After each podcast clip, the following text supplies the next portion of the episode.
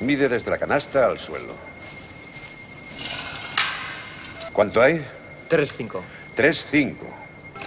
Os daréis cuenta que mide exactamente lo mismo que nuestra cancha de Hickory. Id a cambiaros para entrenar. Final five seconds. Durant! In a 51-point quarter. Harden time again. Takes it inside, draws a foul, gets a basket. Thanksgiving. Indeed. Got it. The corner, Luca.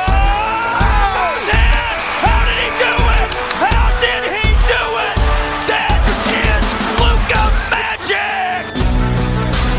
Hola, bienvenidos a Zona 305. Soy David de Favoro y como siempre me acompañan Sergio Pérez, Hola, ¿qué tal? Alberto Rodríguez, ¿Qué pasa, chicos? Jacobo Fernández Pacheco Hola David, hola a todos. y Bienve Fajardo. ¿Qué pasa? Bueno, vamos a empezar, vamos a cambiar el orden de inicio, lo- con lo cual, eh, oyentes, no os sorprendáis, no os asustéis, esto es un pequeño cambio solo. Como últimamente Bienve Fajardo y Sergio Pérez han entrado en esta especie de pelea sobre quién tiene el dato de la semana, hemos decidido que los vamos a enfrentar y va, va a empezar primero Sergio Pérez con su dato de la semana y luego Bienve Fajardo con el suyo y el resto decidiremos cuál nos gusta más como dato de la semana. Sergio Pérez, ¿cuál es tu dato de la semana? Dato de la semana es que el Panathinaikos ha logrado la segunda mejor marca eh, de tiros libres sin fallo en un partido en su victoria contra Olympiacos con 25 de 25. Y es que el récord en Euroliga lo tiene el Real Madrid con 34 de 34 en un partido del año 2002. O sea que se ha quedado cerca hasta cierto punto. Buen dato, buen dato. Eh, ¿Estabais preocupados por traer el, mismo dato al principio? Estoy bastante seguro de que Bienve no va a traer dato de Euroliga, o sea que esa bala la hemos esquivado. Bienve No Fajardo, sé, ¿cuál no es tu dato de la semana? No sé por qué estás tan seguro, pero bueno. Eh, yo traigo dos datos en realidad porque están relacionados con una retirada y una posible retirada. La retirada que se ha anunciado es la de Lucas Nogueira, un exjugador de la NBA, que bueno, que no mucha gente le conocerá, pero sus problemas con las lesiones le han hecho decir hasta luego. Y bueno, Pérez, Pérez parece ser que le conoce por su temporada en Toronto, que al parecer le molaba bastante irse hacer Harden, ¿no? Hacer un Harden, irse por ahí a tomar Sí. cositas. La, la vida disoluta que dicen, ¿no? Vida disoluta. Y luego, eh, Matthew de la Vedova puede que se acabe retirando por problemas de contusiones cerebrales. Al parecer al tío le gusta mucho botar la cabeza contra el suelo y está teniendo muchos problemas de recuperación y básicamente como la NBA son tan estrictos con este tipo de lesiones se está enfrentando realmente a una posible retirada porque lleva un par de meses con, con problemas para mantener el equilibrio incluso y, y vamos, así no puede jugar básicamente. Esto suena a que Yo- cuando, cuando estaba en los Cavaliers le usaban de pelota. Hombre, es que pues si recordáis cómo jugaban los Cavaliers era casi como una pelota de pinball golpeándose por todo el, el campo, ¿no? Yo aquí me encuentro una encrucijada porque me parece que eh, Bienve, el primer dato que ha traído es lamentable y el segundo me parece muy bueno. Entonces no sé si ha hecho trampa trayendo dos. Jacobo y Alberto nos ponen aquí en un brete, ya en el primer concurso entre ellos dos, ya empiezan a, a ponernos en un brete. O sea, Bienve ha, ha jugado mi, un mi dato curioso es de retirada. No, ha, Eso ha es, como te ha traigo una mierda para luego sorprenderte con algo, ¿no? Has jugado feo un 2 contra 1. Yo- Me parece muy feo. Yo, yo tengo un segundo dato si lo queréis, ¿eh? A ver, Ojo, ¿eh? Vale, eh, Kobe Bryant ha sido más veces All-Star que todos los jugadores de los New Orleans Pelicans juntos. buen dato ese, ¿eh? ¿vale? Eh, Kobe Bryant ha sido 18 veces All-Star. En total, los jugadores que con la camiseta de los Pelicans, lo aclaro, han sido All-Star son 17 veces, contando a Anthony Davis, Chris Paul, todos estos. Yo, por, por la calidad de los dos datos y la capacidad de improvisación, mi voto va para Sergio Pérez. Alberto, Jacobo. Yo, es que lo de Lucas Nogueira ha sido tan lamentable que es brillante. O sea, yo, yo voto a Bienve porque. porque Alberto, de- desempatas. Yo me voy por la, por la disciplina y el saber estar y el primer voto va para Sergio Pérez, así que primer ganador de estos enfrentamientos. Pues ya sabéis, los datos de la semana de esta semana son de Sergio Pérez. Y ahora rápidamente, porque esto nos ha quedado 10 veces más largo de lo que pretendíamos. Jacobo, ¿dónde nos pueden escuchar? Pues estamos disponibles en hasta 10 plataformas. Estamos en Anchor, en Evox, en Spotify, en Apple Podcast, en Google Podcast, en Breaker, en Overcast, en Pocket Cast, en Radio Public y en Stitcher. Y en todas estamos como Zona 305. Recuerda al- que cada vez que saquemos programa te saltará una notificación si te suscribes. Y Alberto Rodríguez, ¿dónde nos pueden seguir? Qué raro es esto de hacerlo al final. Pues tenéis Twitter, Facebook e Instagram como arroba zona 305 podcast. Pues venga, rápido, chicos, empezamos.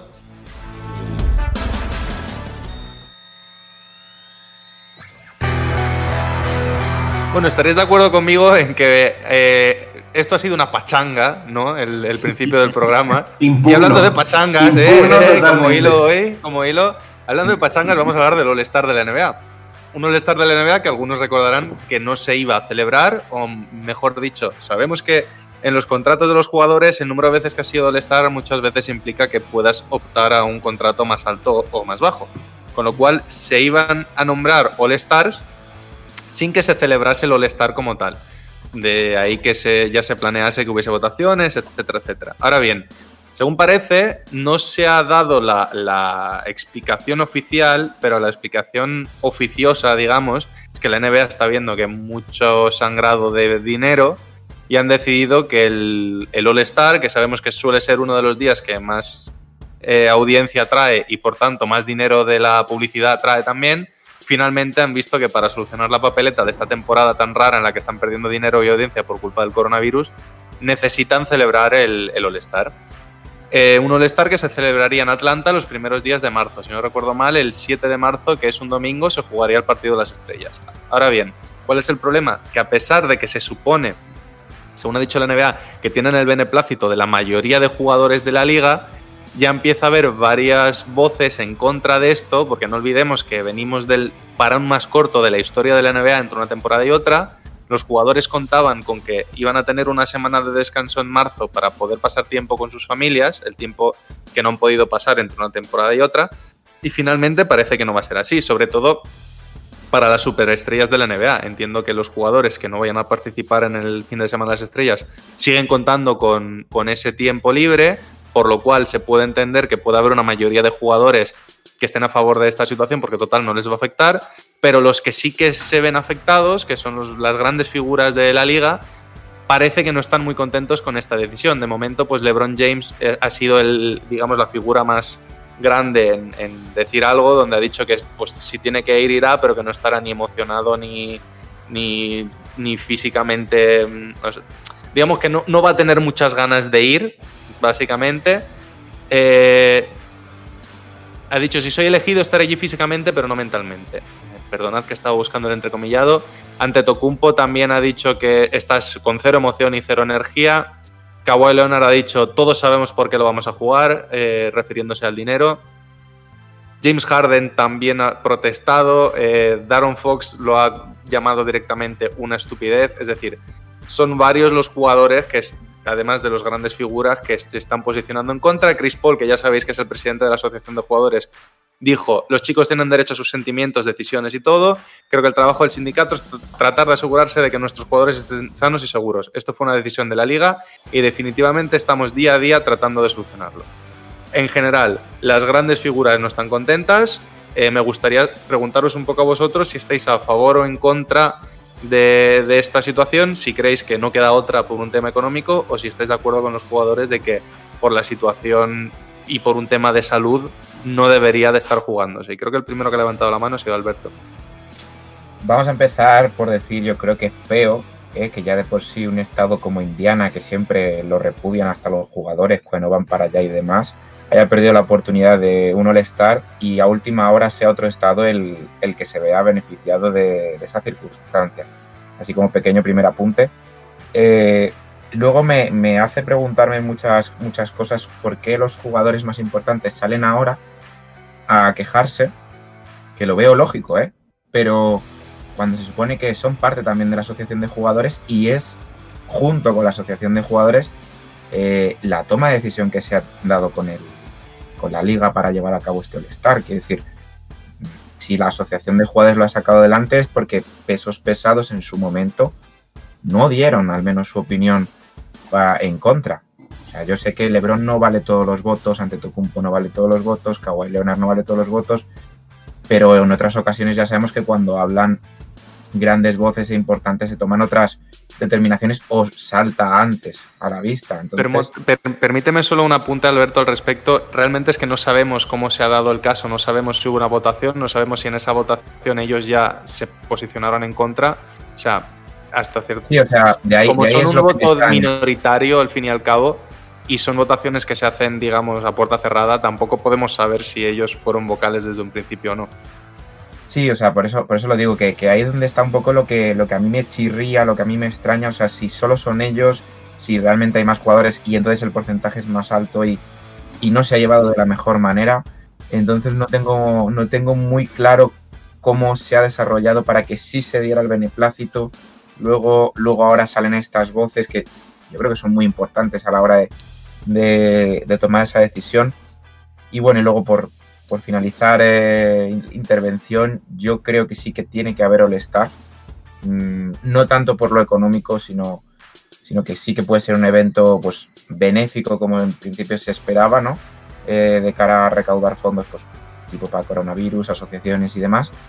Pero lo que no veo claro y creo que es muy oportunista es el tema de hacer concursos y que además se celebren el mismo día. Es decir, el domingo 7 es una montaña rusa de, de- de eventos que normalmente están espaciados en el tiempo. Y yo entiendo que efectivamente cuanto menos tiempo se haga, mejor dada la situación sanitaria. Pero sí que veo innecesario concursos. Jacobo, creo que Yo- eh, has sido tú el segundo en. Sí, a ver, yo creo que esto.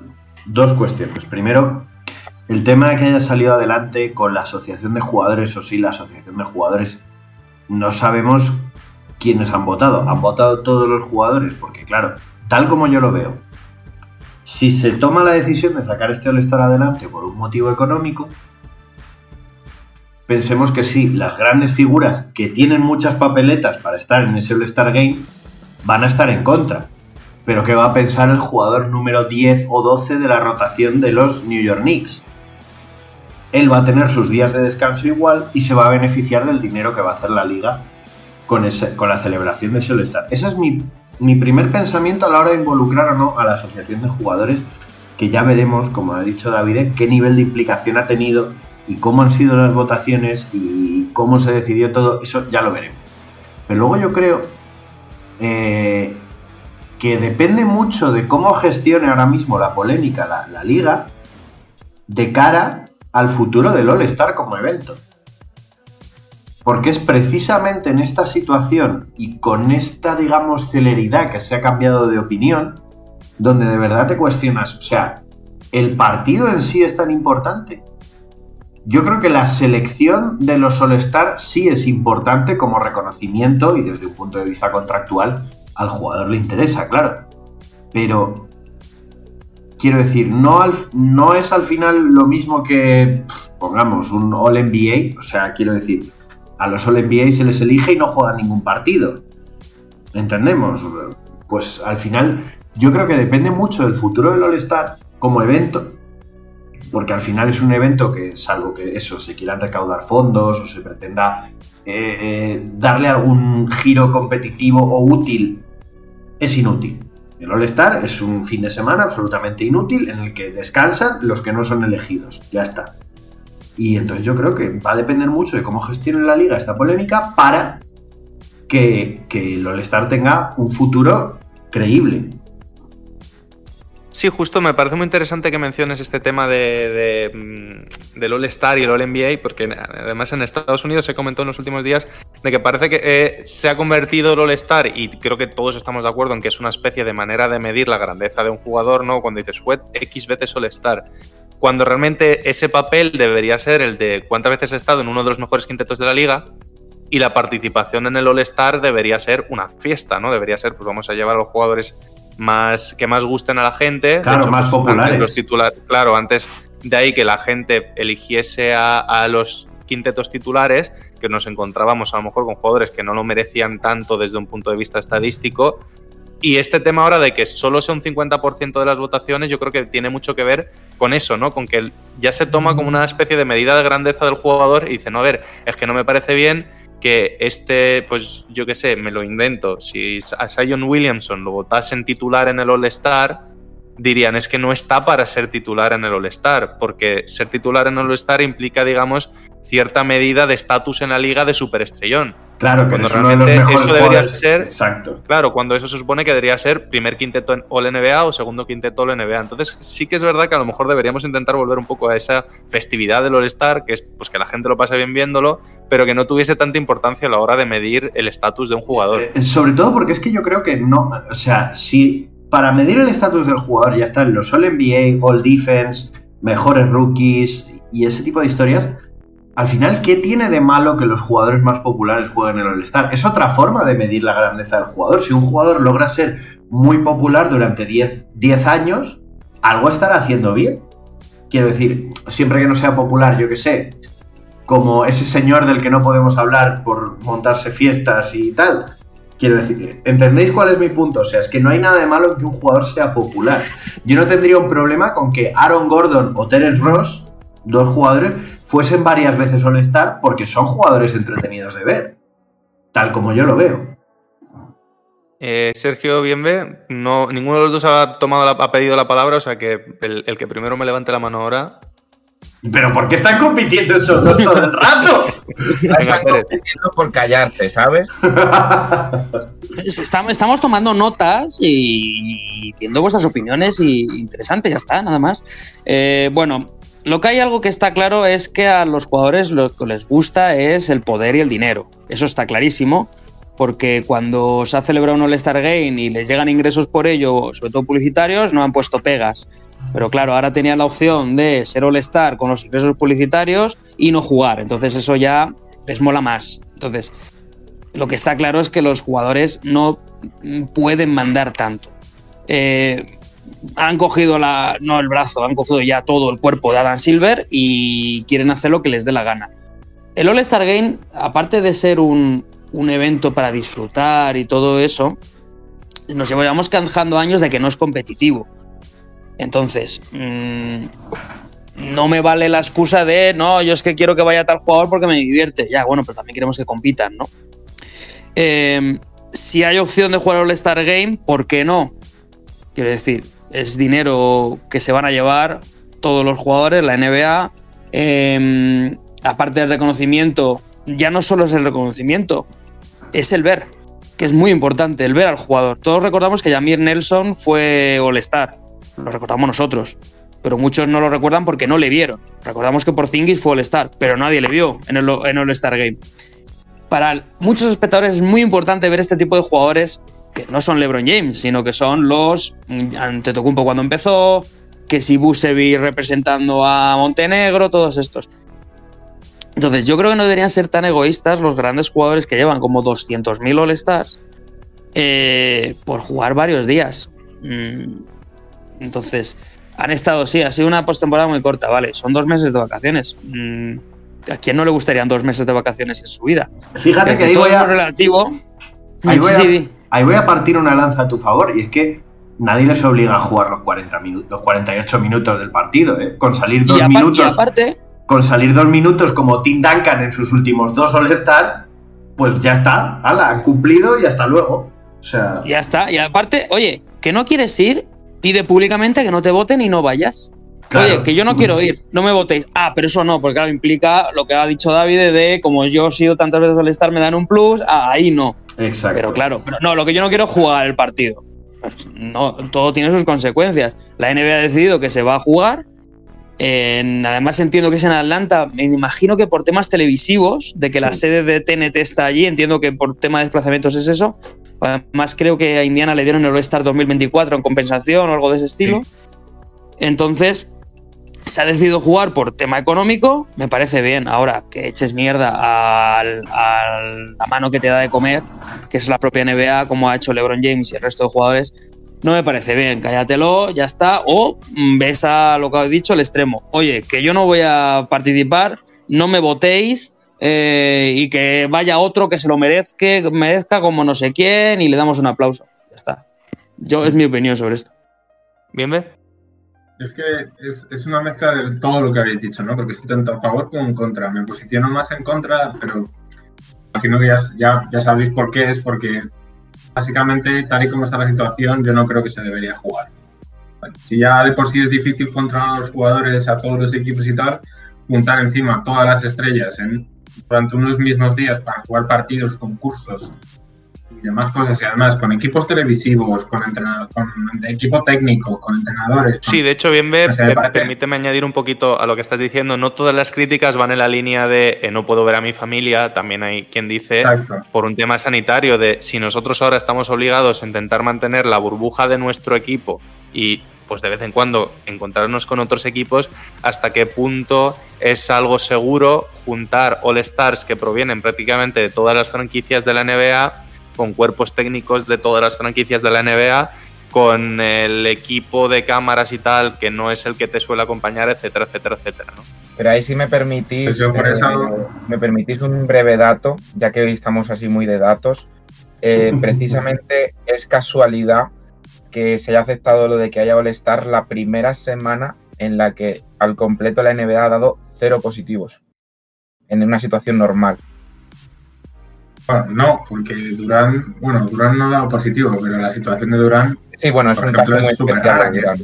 Es que eso puede llegar a pasar en el All-Star, que de repente mira el partido en el All-Star, haya cuatro personas que digan, mira, fuera del partido porque habéis estado en contacto con un Hombre, positivo. yo entiendo que se hará Entonces- una especie de burbujita, ¿no? Digamos, en, en esos dos Claro, días. es la burbujita, aún- claro, es que es eso, para dos días. Claro, Pues en no dos días no da tiempo a, a que si alguien tiene un contacto que da positivo, o sea, sabemos cómo funcionan estas cosas, puede ser, imaginaos, ¿eh? me pongo en lo peor y enseguida te devuelvo la palabra bien, ve que te hemos cortado aquí entre todos, pero imaginaos que alguien da positivo en el mismo partido de las estrellas o al día siguiente y de repente nos encontramos con que la liga las próximas dos semanas tiene a todos los All-Star, porque todos han estado en contacto entre sí, haciendo cuarentena durante dos semanas sin poder jugar. Es que el dinero que ganen por un lado con el fin de semana de las estrellas lo pueden perder porque van a estar dos semanas sin All-Stars en activo.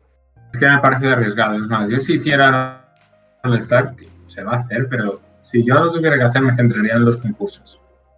Concursos simples individuales, que ningún jugador tiene que estar en contacto con otro, se puede mantener mucho mejor el control y la distancia y ya está. El partido, pues mira, te lo fumas. Porque los partidos tampoco es que los veamos por, por disfrutar, porque los partidos son una, una castaña, acaso que vayan súper iguales el último cuarto. Es lo de siempre. Entonces, Pero lo, pero lo ve todo el mundo. Los concursos no. pero si Claro, ya de además que sí montar los todo este rollo de convocar a los jugadores para los concursos, que son la peor parte del fin de semana de las estrellas, Bueno, pero, eso de que lo ve todo el mundo, a ver, lo ve todo el mundo. Eh, vamos a ser sinceros, yo el All-Star me lo pongo de fondo. Sí, pero tú cuando presentas claro. un plan de publicidad, la gente ve que ha tenido 25 millones de espectadores, independientemente de que hubiese 20 Ya, ya. que estuviesen preparándose la cena. Pero es lo que te quiero decir, que es que al final también en Estados Unidos el All-Star se celebra a una hora muy cómoda, que puedes tener la tele de fondo, pues como el partido del día de Navidad o cosas así, que lo tienes de fondo y ya está. O sea, que al final Sí, verlo, también- verlo... también- Conclusión, Dejad que concluya bien, ve por favor, y luego ya retomamos los demás. conclusión, y así ya habláis todo, porque ya, ya que hablo 10 segundos y hablamos todos, pues mira, voy a decir algo y hablamos. Joder, que se ofende. No me ofenda, sino simplemente si vamos a hablar y ya está. Eh, mi conclusión es, en general, que yo no lo haría porque si ya de por sí vienen con pocas ganas de jugar, eh, a- generalmente al All-Star, pues a nadie le apetece por lo general jugar, acaso a los nuevos y a gente que quiera destacar, a los jóvenes, ahora aún menos. Ahora las estrellas no van a querer jugar. Entonces, si encima vas a estar de malos rollos hasta que llegues al partido, pues no lo hagas y ya está. Darle. Yo solo voy a comentar que también es importante, eh, yo creo que fuera del tema coronavirus y tal, podemos decir que venimos de, de uno de los mejores All-Stars de los últimos años, a nivel Sí, de sí. partido de las estrellas. Y, y eso es muy peligroso. Es muy peligroso porque eh, al menos el año pasado yo creo que se dio con la fórmula. No a lo mejor para eternamente, pero que a lo mejor durante un periodo de de un año a cinco años este sistema funcione y veamos un All-Star competitivo más. No sé, a mí me pareció un partido competido y en el que se emplearon. Eh, también el, el- tema de, de- donaciones por cuartos y tal lo hizo interesante hasta cierto punto. Y el final, mm, estamos de acuerdo en que el más competido que yo personalmente recuerdo, siempre y cuando no haya sido un, un All-Star que de por sí ya fuera igualado, ¿no? O sea, Entiéndase, hay partidos de All-Star que sí que acaban igualados y entonces ya de por sí ahí el jugador eh, lo quiere competir porque está igualado. Pero este, con las normas, te lleva a ese punto. Con lo cual, eh, es una pena, yo creo, que, que habiendo dado más o menos con una fórmula de aquí a uno o cinco años, no se quiera reproducir un partido de las estrellas que no es tanto juerga, sino competición eh, en estado puro con jugadores de muy alto nivel. Bueno, pero en ese sentido yo creo que hay que entender que al fin y al cabo el fin de semana de las estrellas suele ser un fin de semana festivo y el estado de ánimo de los jugadores, que no dejan de ser personas, más allá de que yo puedo entender lo que comentáis de si no quieres jugar no vayas o pide que no te voten y, entran en juego de que también quieren tener su- sus pluses por contratos y tal, todo eso estoy de acuerdo, ¿no? Pero creo que también podemos entender que sean personas y, y que no tengan todas las ganas del mundo y que no les podemos pedir que desactiven o que activen las ganas y que sea igual que el del año pasado, que al fin y al cabo el estado de ánimo es el que es. No, pero, pero que decir, al final mm, estás en tu trabajo. Eh, o sea, eh, si tú no quieres, escúchame, si tú eres una persona importante y tienes mm, mucho dinero y ganas mucho más dinero por ir al All-Star, pues si no quieres ir, sacrifica la parte económica y vas Sí. a ver a tu familia. Pero, pero vuelvo a lo mismo, eh, tú puedes tener un día malo en el trabajo. Y, y Y ellos el, y el, y el All-Star es una fiesta, es como pedirle a alguien en medio de la pandemia que vaya, a ver, es una metáfora un poco traída por los pelos porque sería una fiesta de la empresa en la que te pagasen por ir, que eso no existe. Pero Por en la NBA sí que existe. El- All-Star Game Bueno, es bueno, la a fiesta ver. de la empresa. Hay fiestas la de te empresa en las, que no te, en las que no te pagan por ir, pero dejan de pagarte si no vas. Pues más claro, o menos. Entonces sería como pedir que vayas a la fiesta de la empresa a pesar de que estés en medio de una pandemia global y estés obligado a pasártelo súper bien. No, a ver, yo no te digo que los jugadores vayan contentos, bajo ningún Claro, concepto. pero es lo que estás, es lo que estás pidiendo ahora mismo. que vayan no, en plan festero y que se lo tomen. Digo, digo que el sistema, digo que el sistema genera que sea competitivo, que sea atrayente para el público. Pero estoy totalmente de acuerdo en que precisamente en el punto en el que están los jugadores en la NBA, que cogen, como bien ha dicho Sergio, todo el cuerpo de Adam Silver y demás, tienen el derecho de decir que no, quedarse en su casa, estar con sus familias y lo único que pierden es un poco de dinero. Pero es que ese es el kit de la cuestión y la espada de Damocles de cómo está la NBA ahora mismo. O sea, toda la libertad, todo el poder que tienen ahora mismo los jugadores ha sido la gallina de los huevos de oro durante los últimos seis años. Y ahora Y se ahora, vuelve en su y a- contra. y ahora te encuentras con la contraparte, que es que si los jugadores tienen el poder y pueden hacer lo que quieras, el día que no quieran jugar, que ya se viene dando este problema con determinados jugadores, como Kawhi Leonard, Paul George y un largo etcétera, no juegan. ¿Y qué les vas a decir? Si son ellos los que te hacen el dinero. Son ellos la máquina de hacer Por dinero. cierto, eh, dato inciso, para quien no sepa qué es, la espada de Damocles está definida como una amenaza persistente de un peligro. Podéis continuar. Gracias, eh, bien. No, pero la espada de Damocles yo creo que es bastante conocida, ¿no? Pero, acaso. una- Bien, No, bien, no, bien, no, bien, pero bien, se ha habla- erigido, se ha erigido en portavoz para todos aquellos que estudiaron con la LOXE. Que una, una cosa, Jacobo, a ver, tienes razón y coincido totalmente en todo esto que estás diciendo. Ahora también te digo, eh, no es que solo existan en el mundo 20 jugadores buenos. Quiero decir, al igual que unos llegan, se puede. Dices, vale. Kawhi Leonard, ¿no el- quieres? Vale, otro vendrá. Es que ese es el tema, que ni, los, ni las franquicias ni la propia NBA como entidad han tenido el valor de mm, plantearle a los jugadores una cosa que yo ya dije en su momento, mm, cuando se estaba, esta- estaba todo esto cerrado por la pandemia, antes de la burbuja, que era eh, la NBA puede seguir aunque estos jugadores no quieran jugar. La NBA, si por algo se caracteriza, es porque puede encontrar jugadores de debajo de las piedras. O sea, nos llaman a nosotros porque ningún jugador profesional del mundo quiere jugar y nosotros vamos a jugar. O sea, por un cuarto del salario del peor jugador de la liga. O sea, No, y ya no, ya no eso, pero mm, veríamos a jugadores que a lo mejor como Faz Lavin, siendo un fijo en el All-Star, dando un paso adelante, Claro. pero bueno. Esto ya estamos yéndonos, yo creo, un poco del tema del All-Star y todo eso, pero. bueno, pero es que todo está pero- hilado, todo está hilado. Sí, todo está hilado, esto es- pero es que, es que ya lo estoy viendo que nos vamos a la hora de debate. Sí, la verdad es que íbamos para un debate y hemos abierto otro que, que es paralelo, no es exactamente el que íbamos, pero yo creo que es muy interesante también. Eh, ya por recoger un poco, ¿cómo, ¿cómo plantearíais vosotros el All-Star? Estamos de acuerdo en que es un All-Star un poco raro, que se tiene que celebrar. Bien Bella ha dicho que, que le gustaría que fuesen solo concursos por un tema de seguridad. Empiezas tú acotando un poquito más cómo lo harías y luego un breve repasito, un minutito solo nomás, para que no nos alarguemos mucho. Un minutito cada uno nos expliquéis cómo plantearéis vosotros el All-Star este año. Sí, pues si, si fuera solo concursos, pues yo me centraría en tres, cuatro concursos. Por ejemplo, tiros eh, de todo el campo, o sea, de toda la zona en general, uno de triples y luego otro de tiro general, que puede ser bastante curioso. Por ejemplo, detrás de, detrás de la canasta, incluso desde medio campo. Puedes hacerlo un poco más. Un horse. También, os había pensado en cuatro juegos, ¿no? O sea, de mates, uno de tiro, otro de triples y un horse. El horse puede ser bastante entretenido si lo planifican bien. Esa es otra. Muchas veces eh, hemos visto en los concursos de mates que ni Dios se lo prepara, luego improvisan todo, sale fatal. Entonces, me centraría mucho en esos cuatro tipos de concursos que sabes que en el fondo también van a sacar un poco la vena competitiva de los jugadores, que quieren ser los mejores en eso. Y yo sí lo vería, básicamente porque sería algo competitivo y algo divertido. No como, por ejemplo, el partido de los rookies y los sophomores, que me parece una bacana impresionante todos los años. Mientras no lo grabasen con su propia cámara, como pasó en el horse este de Mike Conley y compañía Sí. durante lo peor de la pandemia. A ver, Jacobo, ¿tú cómo lo harías?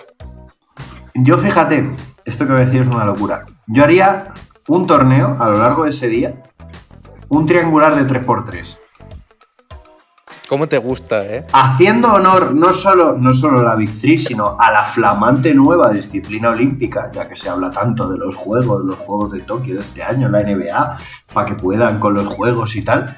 Que de eso ya hablaremos otro día porque también... Hazle un hay- homenaje, hazle un homenaje a la flamante nueva disciplina olímpica de 3x3, en la que, por cierto, tiene representación en NBA. Recordemos que el novato este de Boston, el tirador, este chico, ha sido. Richard, Sí. Pritchard ha sido internacional con Estados Unidos en los torneos de FIBA de 3x3. Y yo creo que podría ser una opción interesante, que quizá pueda ser hasta más estimulante para los jugadores, en cierto modo, el hecho de que puedan hacer su equipo de 4 o 5 jugadores para jugar un 3x3. Y oye, Ice Cube ha demostrado que funciona. ¿Y, y por qué no iba a funcionar en, en el All-Star? O sea, haces un triangular de 3x3 y cada uno a su casa y ya está. Eh, Sergio Pérez, Esa idea mola, ¿eh? me gusta la de Alberto, la de, perdón, la de Jacobo. eh, creo que se hizo en la ACB hace ya bastantes años algo de ese estilo, ¿eh? Uy, sí, así Se dieron como- por bases a- Sí. Bas- sí, sí, 20 años, algo así. Bases aleros y pivos, algo así, hicieron algo, pero creo que no funcionó sí, muy sí. bien. Pero me gusta la idea. Yo haría simplemente, eh, o sea, los concursos yo me los cargo, eso lo tengo clarísimo. Eh, mm, luego, el partido seguro, el partido seguro y incluso permitiría público, porque eh, ya que vamos para adelante. Claro, O sea, eh, para adelante. Público, vamos a meter ahí, el ah, campo. Pero, pero el público con. PCR negativa o... Sí, sí, No, no, a- positiva, lo no, que no, sea. PCR. Todos Posi- positivos. Claro, claro, todos positivos y, y mascotas y todo eso. No, lo que sí quedaría ahora en serio sería. eh, reduciría el número de, de jugadores All-Star, no, no serían 24. Lo haría directamente a 8, como mucho 10 por conferencia. Y ponerles a los dos, a dos capitanes, al que haya ganado en el este y a otro en el oeste, y al resto de jugadores en el medio campo y a elegir antes del. Sí, ah, ya saco. Venga, elige uno, el otro dos, dos, dos, así. Patio de colegio, ¿no? Sí, sí, a patio de colegio, no, pero y jugar un megacuarto de 20 minutos. Y que sea lo que Dios quiera. Y sin árbitros. a tiempo corrido y con, y con árbitros de Alevín. ¡Palo, palo, palo! Claro, pues la falta es las pita la defensa. Imagínate. Y a partir de ahí a, a jugar. ¿Os imagináis a Doncic? ¡Eh, eh, palo, palo, palo! Buah, buah, entonces pidiendo y Lebron diciendo, venga, sube, sube, o- para arriba. porque no va a ser All-Star, pero ver a Draymond Green responsable de pitarse sus propias faltas. eh, bueno, Ay. Alberto, Yo, un pequeño eh, matiz, porque realmente sí que me parece que no cambiaría nada de lo que es el partido del Star como tal. Solo celebraría el partido, no celebraría nada de, de concursos. eh, sí que haría un poquito de énfasis en realmente eh, que las televisiones, entre comillas, que ya sabemos que no es posible, pero bueno, los canales televisivos se solidarizaran un poco respecto a la situación, igual que considero que los jugadores tienen que dar su brazo a torcer en este tipo de situaciones.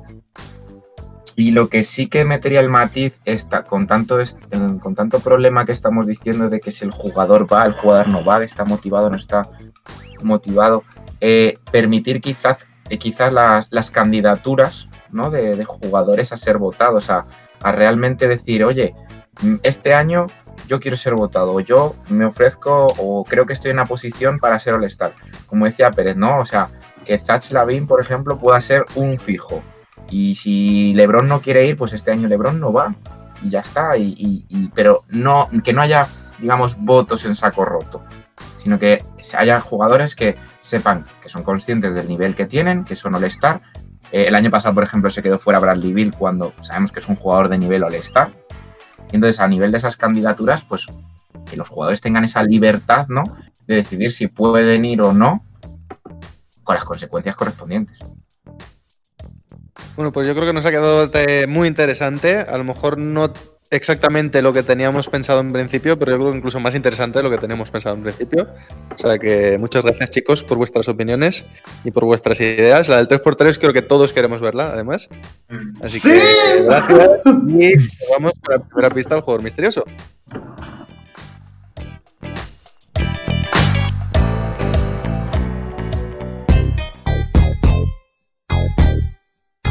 Jugador misterioso que hoy viene de la mano de Alberto Rodríguez.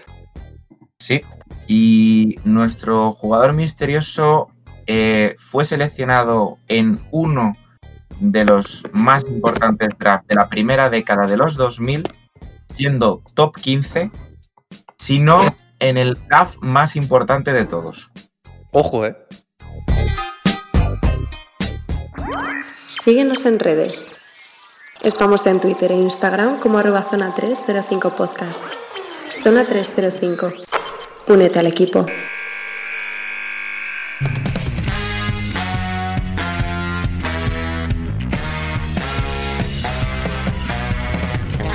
Y ahora nos vamos con Bienve Fajardo, que yo creo que venía con muchas ganas de concurso en el All Star, porque él viene también con concurso. Eso es, traigo dinámica de concurso para el programa de hoy. Y os traigo un concurso que, bueno, que hemos, hemos jugado alguno de nosotros eh, al, al juego que se llama Cartas contra la Humanidad. Entonces he hecho una versión adaptada al baloncesto. Para quien no sepa de qué va este juego, normalmente se da una carta con una frase, una frase que puede ser de cualquier ámbito, de por ejemplo, a mí lo que me gusta es... Entonces al resto de los jugadores se les dan varias cartas para que completen la frase, ¿no? para que rellenen el último trozo. ¿Qué ocurre? ¿Quién gana? El que da la respuesta más bestia de todas. Esto es un juego de humor negro, de humor sádico, de, de humor en general. Entonces, ¡Uy! ¡Uy, Glenn Davis, que va a salir mucho! un número determinado de frases, que dependerá un poco del tiempo que tengamos disponible, y cada uno de vosotros me tiene que dar una respuesta, lo más bestia o lo más graciosa que considere. Bien, B, ¿puedo hacerte una pregunta, por favor? Por supuesto. O sea, ya doy por hecho que este programa va a ser explícito, explícito, explícito. Pero Esa fuera, idea. fuera, fuera de eso, hoy lo que hacemos realmente es quitarnos las máscaras por fin, ¿no? ¿Cómo, perdón? Hoy nos quitamos las máscaras. Sí, sí, sí. Vamos, vamos a conocer a vuestros verdaderos. Hoy no hay, hoy no Yo hay creo que voy a- Hoy no hay Yo creo que voy con el freno de mano puesto, ¿eh? Porque si me lo quito... Tú eres David, si no, a lo mejor otra persona gana la pregunta. Claro, pero Eva, bien, Es posible que gane la pregunta, pero creo que yo ganaré en la vida. El oyente, el oyente, el oyente va a oír por primera vez lo que se habla cuando dejamos de grabar el programa. No, claro, es que ahí viene mi segunda pregunta. juego. Quiero que os conozcan de verdad. Bien, B, ¿qué vale para los puntos? Aquí, esto no vale para los puntos. Ah, vale, pues Que entonces. como es, como es de manera individual, la idea es que, bueno, pues que compitáis un poco entre los cuatro. ¿vale? Que Vale. lo paséis bien. Ah, Porque si no, a lo mejor, pues eso, a lo mejor os compincháis y la idea es que no. La idea es que cada uno suelte la mayor burrada que tenga en la mente. Con un par de Bien, preguntas. creo La, que- idea, la idea es que os daré como unos 5 o 6 segundos para que vayáis respondiendo, ¿vale? Porque vaya todo rapidito, porque si, si os doy como 10, 10, más de 10 segundos a cada uno, a los demás les voy a dar más tiempo para pensar la, pregunta, la respuesta. Entonces la idea es que vayáis respondiendo todos un poco del tirón, ¿vale? Muy bien. ¿Te Vamos tenemos que pedir turno de palabra o nos vas a llamar tú? ¿Cómo, cómo vas a Yo, hacer? yo os voy diciendo si queréis. No empiezo siempre con el mismo para que vayamos rotando un poco, ¿vale? Y ya que me lo has dicho tú, David, pues atento porque en esta primera pregunta vas a empezar tú. Estupendo. Empezamos con cartas contra el baloncesto, que sé que a Pérez le gusta que se, le gusta que se titule así finalmente.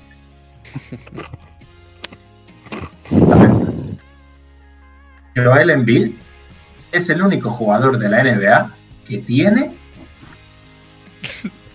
Uf, que tiene tres piernas.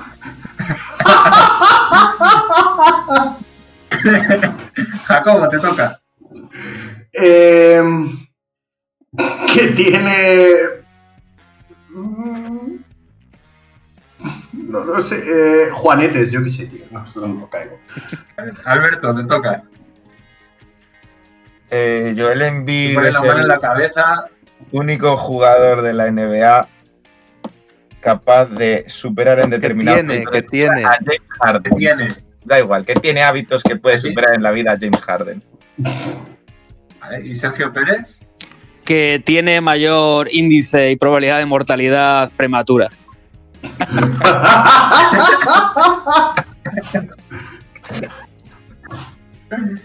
Bueno, bien, me juzgas tú, ¿no? Yo creo que me voy a quedar. Luego juego a, a No punto a la juzgas, persona. juzgas, juzgas. Digo que tú das los puntos. Eso es. Yo me quedo con la respuesta de David. ¿Sabes? Porque algo que dice que Pérez ha contenido mucho. Sí. Pérez ha contenido bastante. He dicho que se va a morir pronto. Joder. ¿Qué queréis? Vamos con la segunda. Y va, y va a empezar este- en esta ocasión Alberto, ¿vale? ¿Cuál es el mayor placer de Michael Jordan? Vale, el, el mayor placer de Michael Jordan es mirarse en una foto suya y acariciarla mientras intima con ella. Vale. Sergio Pérez. Juanita.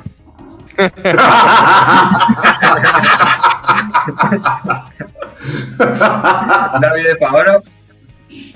Follarse un 6 a tamaño de persona que tiene en su habitación. Ok. David va apuntando fuerte. Y terminamos con Jacobo. Tocarse con los anillos puestos. Eso es placer o dolor, o todo a la vez. ¿no? Me ha gustado mucho la de Pérez y la de David, ¿eh? Pero fíjate que creo que una de las más visuales es la de Jacobo. ¡Vamos! El tema de que esté con los anillos puestos, porque además tiene seis. Ah, ¿Todos en una mano? ¿O creéis que la otra se mira el anillo? Hombre, si habéis visto No, cómo tiene. Lo- el, el se- el sexto dedo, si tenéis un poco de imaginación, sabéis qué hacer con él. Aquí iría medio punto para David.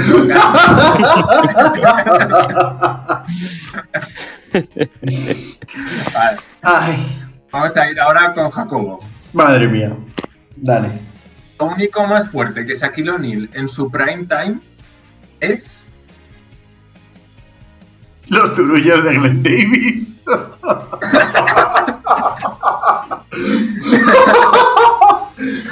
Alberto, te toca. Em,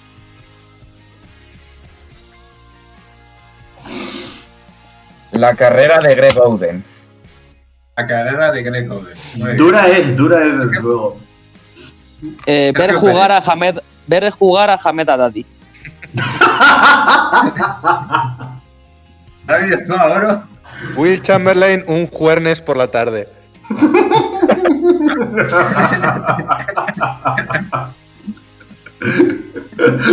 Ay, esto está complicado. Ya sabéis lo mucho que me gusta hablar de mierda. Entonces, me voy a quedar con. Me voy a quedar con. Me voy a quedar con Haddadi, lo siento. Vamos. Día cada día es valor seguro. Es valor ¡Qué seguro. finta! ¡Qué finta de tiro, eh! O sea. Nos ha gustado, ¿eh? Vale, ahora vamos con Sergio, si no me equivoco, que no ha empezado en ninguna ocasión. Eso es. A Pete, Mar- a Pete Maravich se le llamaba Pistol Pete por una simple razón. ¿Cuál? Eh, por el asesinato que cometió a los siete años. Vale, David, por favor. Porque fue el entrenador de Gilbert Arenas y Javaris Crittenton. ¿Cómo está? ¿Cómo está? Muy buena. Jacobo. Em, porque nada le gustaba más como buen p que la cara de.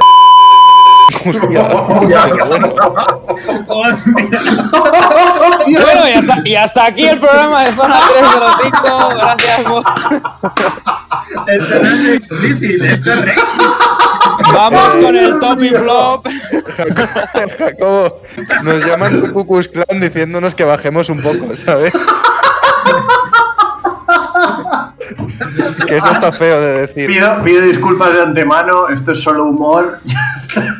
Vale, eh, Alberto. mm, Ay. Me han dejado muy alto. Yo qué sé, o sea, es que después de eso yo iba a decir que en cualquier ámbito de la vida pues disparaba primero y preguntaba después. Pero vamos, pero es aquí que creo después que- de eso, vamos. Creo que aquí eso tiene que llevar nuestro amigo el racista, ¿no? Joder, pero Me no ha parecido brillante. Me ha parecido una broma muy buena. Atrevido. Madre mía, qué vergüenza. No siempre gana, pero mira, aquí sí que gana. Y la quinta. A ver, ¿con quién empieza esta vez? Venga, Jacobo, vuelves a empezar tú. A ver qué ¿En serio? Vamos. Si tuviese que inventar una nueva regla para el baloncesto, ¿cuál sería? Mm, la regla anti. No, vamos a llamarla la regla James Harden, Joel Embiid, por la que eh, tienen que entrar o salir de los pabellones más bien con un preservativo ya puesto. Esa regla, David, de favor. Pues yo permitiría la defensa 3-0-5, que consistiría en que los cinco haríamos tres faltas a cada uno de los jugadores que defendiesen. Para meter un total de cero puntos. Exacto. Alberto, Yo me voy a ir con la, con la regla de Paul Pierce de que cuando te cagues no hay problema en admitirlo. Y, y lo reconozcas ante los medios en vez de haber fingido una lesión. o sea, permitiría soltar un zurullo en la pista. No, permitiría decir, oye, que me cago. Que me voy a cagar. Cámbiame que me cago. duele, Silla de ruedas, cambio. Sergio Pérez. Yo diría la regla del foso, que es que se crease un foso eh, alrededor del campo, pero justo al lado de la línea. Y veríamos, y veríamos a ver qué jugadores se tiran a por el balón. Pero un foso Vale, además amplio ¿eh? y grande. Un buen foso. Sí, sí, que luego les costase subir. Pero si meten una canasta desde ahí, vale el doble o el triple. No, no, eso Es es fuera, fuera, es fuera. fuera. Simplemente tú has ido a, la- a lanzar, o sea, a salvar la bola y si pisas fuera del campo, pues mala suerte. Pero ¿habría cocodrilos en el foso? Eso ya depende del pabellón. Si fuesen los Grizzlies, pues habría osos Grizzly. O- o- Si- o- si fuese- O agujas usadas por quien fuera de la liga, ¿no? O sea, claro, claro, pues eso. Vale, nos quedamos con el foso entonces. Totalmente. Nos quedamos con el foso, yo creo que sí. Vale, pues Sergio, vamos contigo. Vamos. La mejor habilidad de J.R. Smith es. Quitarse la camiseta a la mínima y sin manos. Jacobo. Eh, fumarse toda la hierba de Denver antes de que fuera legal. Bueno, a ver, David. Saber cuál es el marcador en todo momento. Ahí esa maldad, ¿eh? Mm, ser una de las peores manchas del currículum de LeBron James. Manchas. Duras, duras Que haya declaraciones. manchas. Me voy a quedar en esta ocasión con la del marcador. Eh, Me parece la más sutil, la, la, La más cruel. Hombre, el premio la más cruel de la jornada no me lo llevo yo ni de coña y lo sabemos. pero- De momento no. De momento No intentes venderlo. bueno, hay, hay una última fase que puede que, que se lo lleve. Empezamos con Alberto en esta ocasión.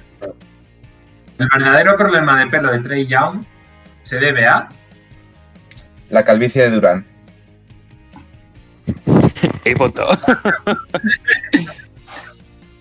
Sergio, Eh, se debe a, mm, a que vive en Atlanta, básicamente. David. que los turcos usaron vello púbico en los injertos. Oh, Dios. Me la ha quitado. Jacobo. Me la ha quitado. Que su primera novatada como rookie es que le cambiaron el fijador del pelo por grasa de motor. Curiosa. Pero eso sería en Detroit, más que en Atlanta, ¿no? Ah, es que Detroit tiene que haber. hubieran sido así. ¿Bien ve? Con la del bello público de Turquía. Bueno, pues no sé cuál ha sido el marcador final, la verdad, pero.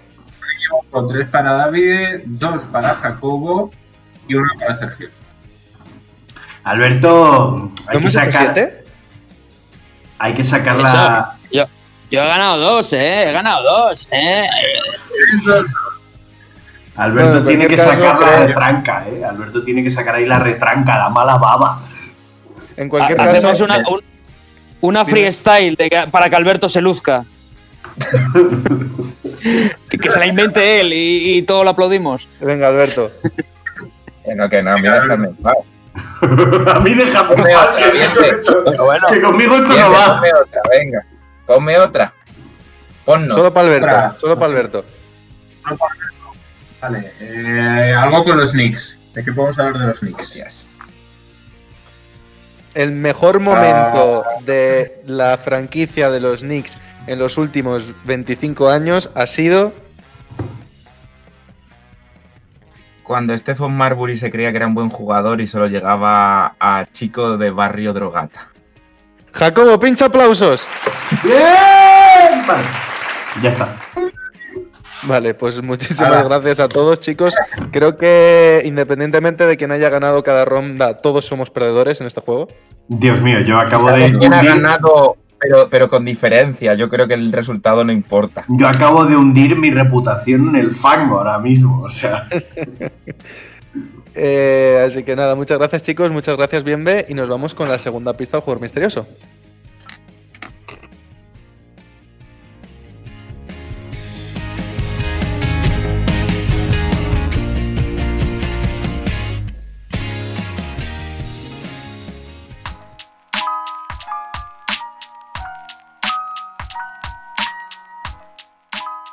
Alberto Rodríguez. Pues nuestro jugador misterioso ha sido capaz de pisar unas finales y ha jugado en dos equipos de la conferencia oeste y un equipo, y en tres, perdón, equipos de la conferencia este. Síguenos en redes. Estamos en Twitter e Instagram como arroba zona 305 podcast. Zona 305. Únete al equipo.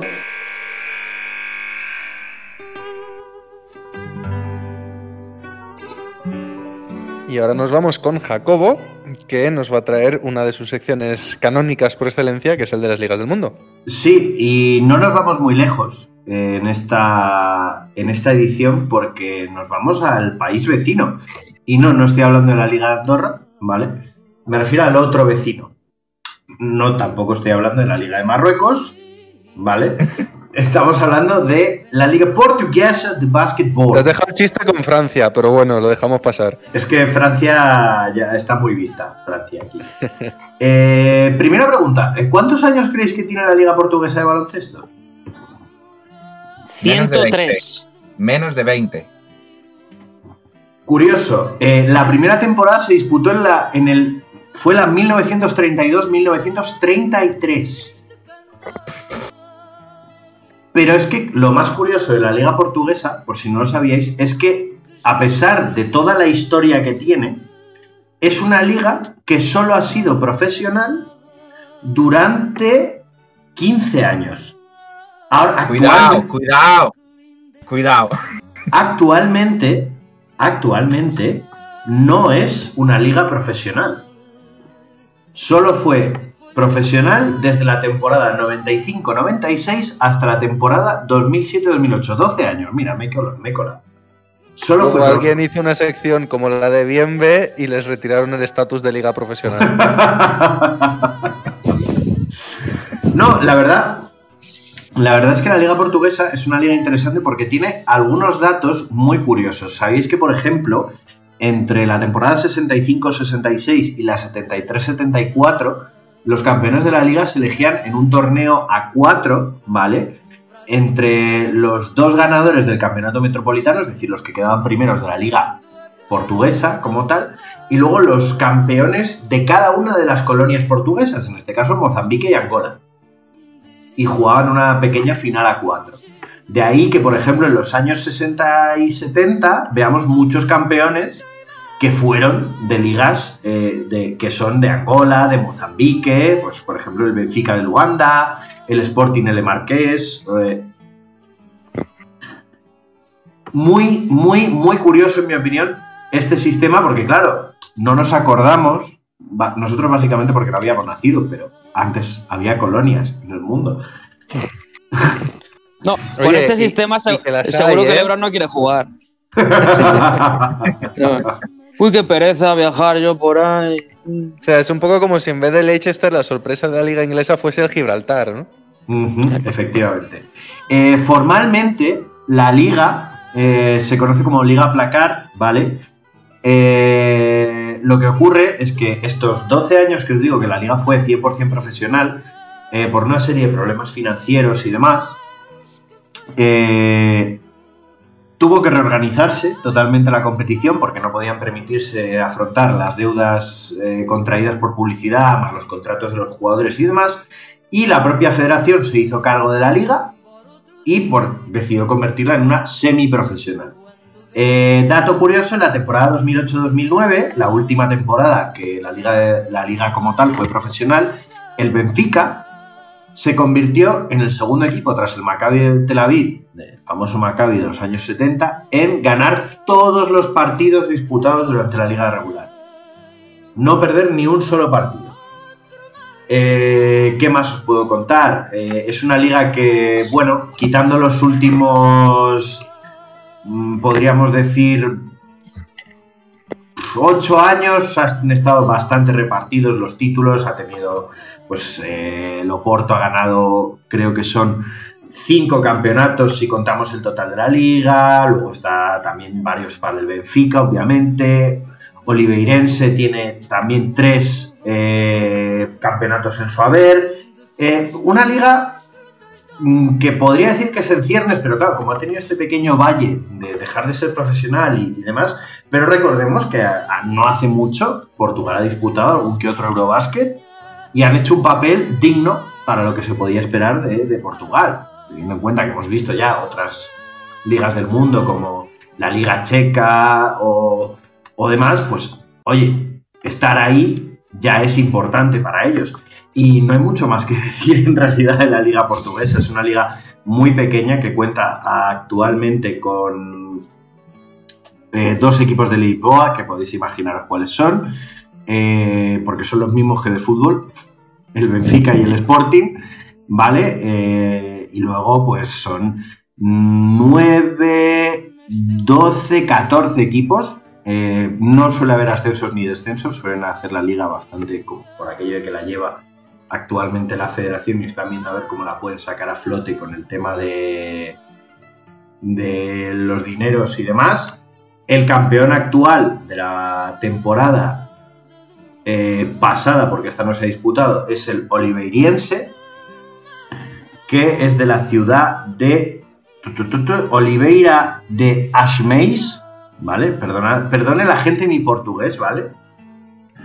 Y... mm, Tienes que hacerlo con acento gallego y queda mejor. Oliveriense. El Oliveriense. Eh, y no, muy bien. a mí me parece una liga curiosa, sobre todo porque eh, es, es brutal lo- la- los niveles de apuestas que hay con la liga. O sea, es que, es que estuve. Lo primero que me salió al podemos buscar. jugar. Claro, podemos jugar.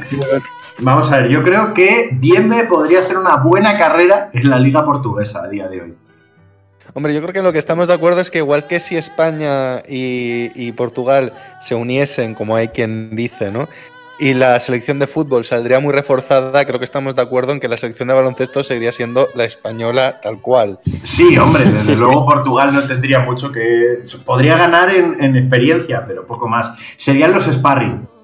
A lo mejor en las ventanas nos llevaríamos ahí a un Aitor Nugueriñes o algo así para meter Joao, nos llevaríamos a Joao. A Joao.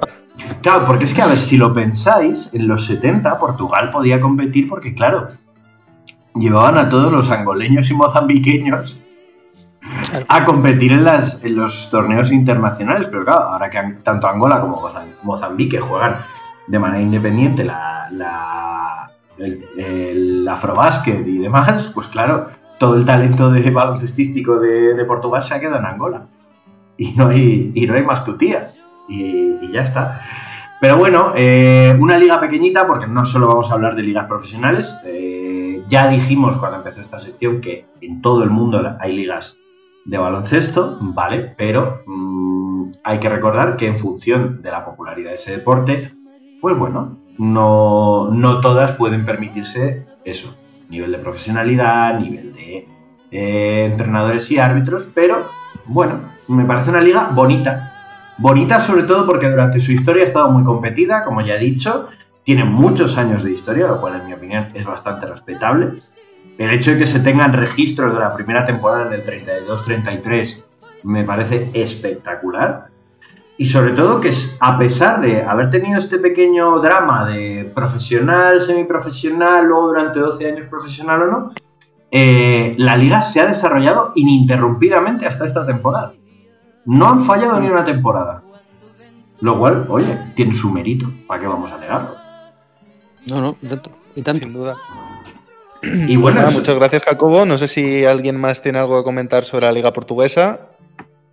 Si no, que el próximo, el próximo programa lo grabaremos ya allí como jugadores del Ove- Overiense este que, que seremos y, y poco más. Otro dato, otro dato curioso, eh, aparte que el Benfica es el equipo con más títulos, todos los equipos que han disputado esta liga han ganado por lo menos uno. Pues mira, Eh. igual hasta, hasta tendríamos vitrina para el programa. Pues nada, muchísimas gracias, Jacobo. Y nos vamos con Alberto, que nos va a solucionar quién es el jugador misterioso.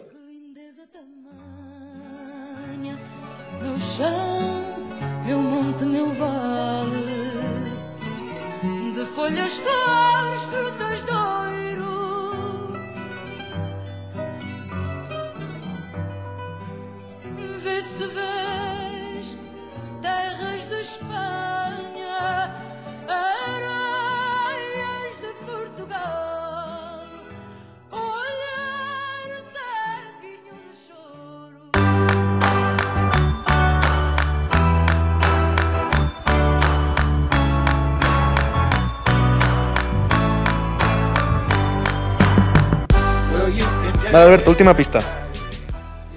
Bueno, nuestra última pista es un poco más completa para ver si acotamos toda esta información que os he dado. Y es que nuestro jugador misterioso ha disputado nada más y nada menos que 10 temporadas en la NBA. Tiene un bronce de Eurobásquet en el año 2005 y en el año 2011 ficha por los Boston Celtics para sustituir la baja de Jeff Green que en su momento tenía unos, unos problemas cardíacos. Que sospecho mucho quién es, ¿eh? Mm, ¿Sospechas que es la misma persona que yo sospecho? Creo que sí. Estamos que hablando, sí estás, Alberto. estamos hablando de, esa, de esa persona que no merece ser persona. Repites las- es- es probablemente esa persona, pero repito las pistas, ¿vale? Eh, hemos dicho que fue seleccionado en uno de los drafts más importantes de la primera década de los 2000, si no el que más, como top 15. Eh, luego hemos dicho. O sea, top 15, pero no necesariamente número 15. No, exactamente, top 15. Luego hemos dicho que ha jugado en tres equipos de la conferencia este y dos de la conferencia oeste y que tiene un bronce en el Eurobásquet del 2005. eh, que ha bueno, también hemos dicho que ha, ha pisado unas finales NBA y que en el año 2011 ficha por los Boston Celtics para sustituir a Jeff Green por un problema cardíaco. Eh, Alberto, eh, ¿ese jugador del que estamos hablando disputó las finales de la NBA con el pelo teñido de rubio? Pues ahora me pillas, ¿eh? Pero es que en 2011 los Celtics no llegan a las finales, los Celtics llegan en 2010. Yo no, he dicho, yo no he dicho que ese año se Ah, vale, vale, vale. finales, ¿eh? Vale, vale, vale, vale. Sospecho que, que llegó a las finales pronto en su carrera, ¿no? No.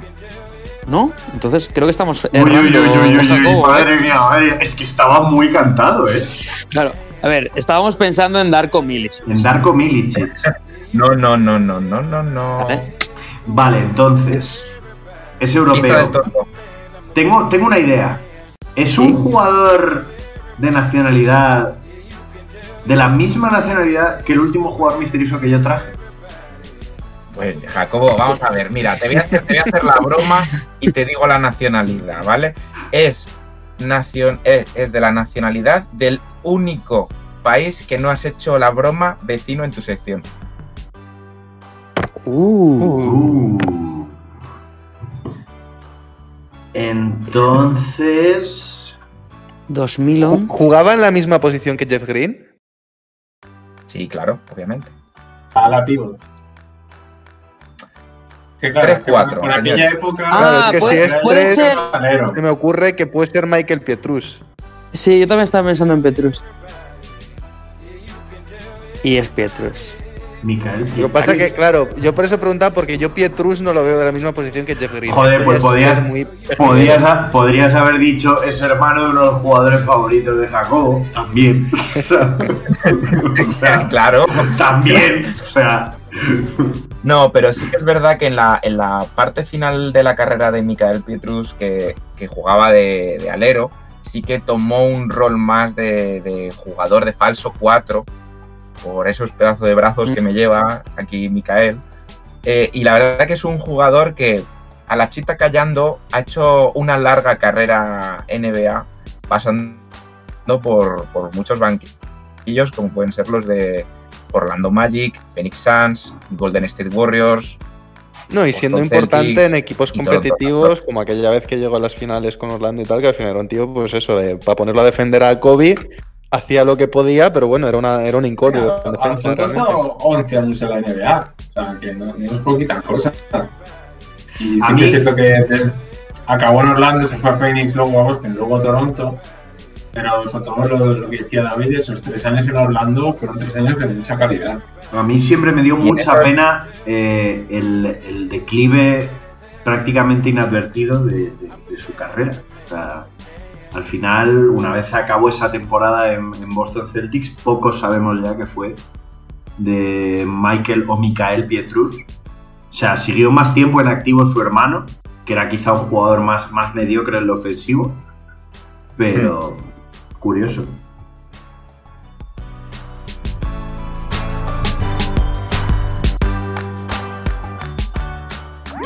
Síguenos en redes. Estamos en Twitter e Instagram como arroba zona 305 podcast. Zona 305. Únete al equipo.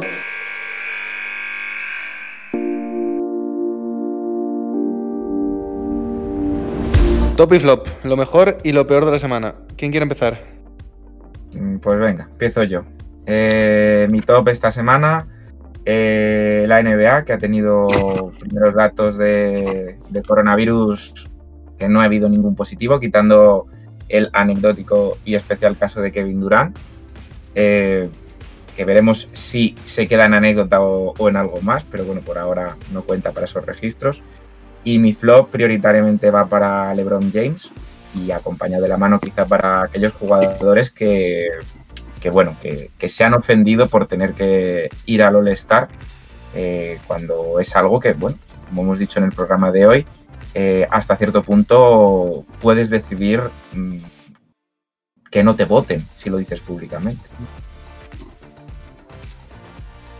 Pues sigo yo, mi, mi flop va para Dallas Mavericks, que no está encontrando un, ritmo juego viable, además se está hablando, está hablando mucho de Luka Doncic y de los problemas que está teniendo él, pero no se tiene que hablar de eso, se tiene que hablar de que el equipo en general pues, está funcionando, Porzingis tampoco está dando el juego que se esperaba de él, pero no pasa nada, hay que dar tiempo a un equipo así, que en cierta medida es bastante joven y que no cabe arrancar, que no hay problema, pero ahora mismo no está funcionando y se le está dando mucha más caña de la que a mí me parece. Y luego el top va para Damian Lillard. Este señor sigue haciendo lo que le da la gana, como le da la gana, y el partido contra Chicago Bulls nos hizo ver que es un crack y que Chicago Bulls son unos cabrones quien no defienden. Bueno, voy si os parece bien con mi, con mi top y mi flop. Mi top, el partidazo que vivimos entre Valencia Basket y CSK, con dos prórrogas y un Mike James desatado. Hace una semana estaba prácticamente fuera del equipo y en ese partido se cascó 37 puntos y, y- y espectacular.